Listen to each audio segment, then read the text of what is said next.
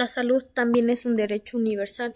Corresponde al derecho a gozar de la garantía de plena disponibilidad, acceso, calidad y aceptabilidad de facilidades, bienes y servicios y condiciones de la salud, sin distinción de raza, religión, ideología o condición social. Los derechos para las personas con discapacidad corresponden a la igualdad de oportunidades y libertades sin discriminar a las personas con discapacidad. En la educación se puede considerar que hay igualdad de oportunidades cuando todas las personas tienen las mismas posibilidades educativas.